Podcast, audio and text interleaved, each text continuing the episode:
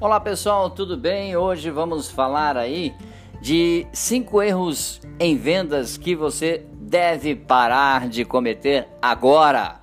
É isso aí, você deve parar de cometer agora, tá bom? Porque esses erros de vendas podem estar levando a sua empresa ou, ou produto para falência. Vamos lá! É, primeiro erro, deixar de agregar valor ao produto comercializado, isso é fatal, tá bom? Acredite se quiser, o cliente não busca apenas preço. Na esmagadora maioria dos casos, ele está buscando solução para um, um problema específico. Aí você entende que o cliente busca preço apenas e você começa a errar fatalmente para solucionar os problemas do seu cliente. Você pode ver de tudo, né? Desde vendedor com as mãos nas costas nas lojas, digitando no celular, desinteressado com as dores do cliente. Mas saiba que quem se acomodou assim jamais irá conseguir suprir as necessidades do público ou se destacar em vendas. Então, dica número um, tá? Os erros mais comuns em vendas deixar de agregar valor ao produto comercializados. Dica número 2: não saber ouvir o cliente. Olha só, pensa numa coisa: quando alguém não te ouve, não te dá crédito, não te apoia, você teria vontade de comprar algo dessa pessoa? Pense, pense aí você. Você teria vontade de comprar algo dessa pessoa se a pessoa não dá a mínima para você? Pois é. Então lembre-se disso quando você estiver atendendo os seus clientes. Ouça, se importe Sinta as dores. Relate experiências boas para o seu cliente também. Olha, eu tive esse mesmo problema e eu resolvi dessa forma. Foi muito bom e tal, entendeu? Use a sua experiência de vendedor. Vendedor ruim não sabe ouvir o cliente, ele só quer enfiar o produto, a meta e compra, leva, leva. Que coisa horrível! Então, primeiro ouça atentamente o cliente, olhe nos olhos dele, interaja com positividade e assertividade e você vai ter com certeza uma venda realizada. Terceiro erro fatal dos vendedores: falar demais. pois é. Alguns segredos de como ter sucesso na venda é a percepção e o controle. É fundamental conhecer e apresentar bem o produto, mas o excesso de informação pode assustar o seu cliente. Saiba dosar a quantidade de informações e, é claro, certifique se seu cliente está entendendo.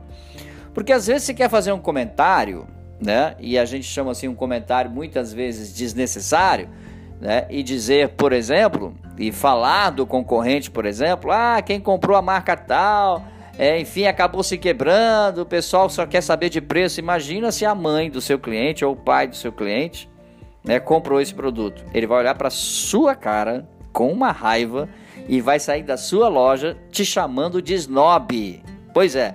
Então, seja ao ponto, fique atento, não fale demais, né? E deixa o cliente se expressar. É o cliente se expressando que você vai conseguir entender a, a, a necessidade dele, tá bom? Dica número 4: não conhecer os seus produtos. Isso é um erro crasso, é né? um erro de vendas que pode ser fatal. Né? Se o comprador está procurando uma solução específica, então certamente ele possui algumas dúvidas e questionamentos de diversas naturezas em relação ao produto ou serviço oferecido aí pela sua empresa. Né? E que provavelmente também já buscou informações em vários lugares, portanto, ele é, uma, ele é um cliente, né? ele não é um bobo. Neste contexto, quando o vendedor é pego de surpresa com uma pergunta do cliente que ele não sabe responder, ele proporciona uma experiência negativa no atendimento. E essa experiência negativa leva ao cliente falar a ver aquela frase célebre: "Eu vou dar uma voltinha e já volto". pois é, ele não volta mais. Você perdeu. Então, tenta conhecer o o máximo possível do seu, do seu produto, tá bom? E a quinta e última dica: não oferecer um atendimento personalizado, tá? Cada indivíduo, gente, põe na sua cabeça, cada indivíduo possui uma característica pessoal e por isso todo consumidor é diferente.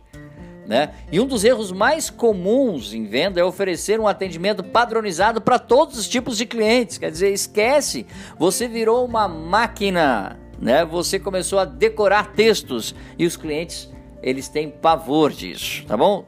Quando você sorri, seja verdadeiro, olhe nos olhos. É muito importante conversar de forma personalizada e aconchegante, sabendo o nome e o carro pelo qual o cliente gosta de ser chamado, isso é importante, né? É, muitas vezes o cliente gosta de ser chamado pelo cargo, por exemplo, desembargador. Aí quando ele chegar na sua frente, você vai perguntar o nome, tudo bem? Ele vai dizer para você, tudo bem? Qual é o seu nome, a sua graça? Ele vai dizer, ah, meu nome é desembargador fulano. Né? Então ele colocou desembargador na frente, você segue o rumo, né? Desembargador, nós temos aqui tal, tal, tal, né? E às vezes a pessoa dá o nome ou o apelido dela, ah, meu nome é Elizabeth, mas todo mundo chama de Beth. Pronto, a pessoa já deu para você o jeito que ela gosta que chame. Então, Beth, pronto, você ganhou. Então, a, a, faça isso, né? Dê ao seu cliente um atendimento personalizado e muito boas vendas para você. Mais dicas sobre marketing, podcasts e vídeos você encontra em nosso site dbmarketingdigital.com.br. Um grande abraço, até o nosso próximo encontro. Tchau, pessoal.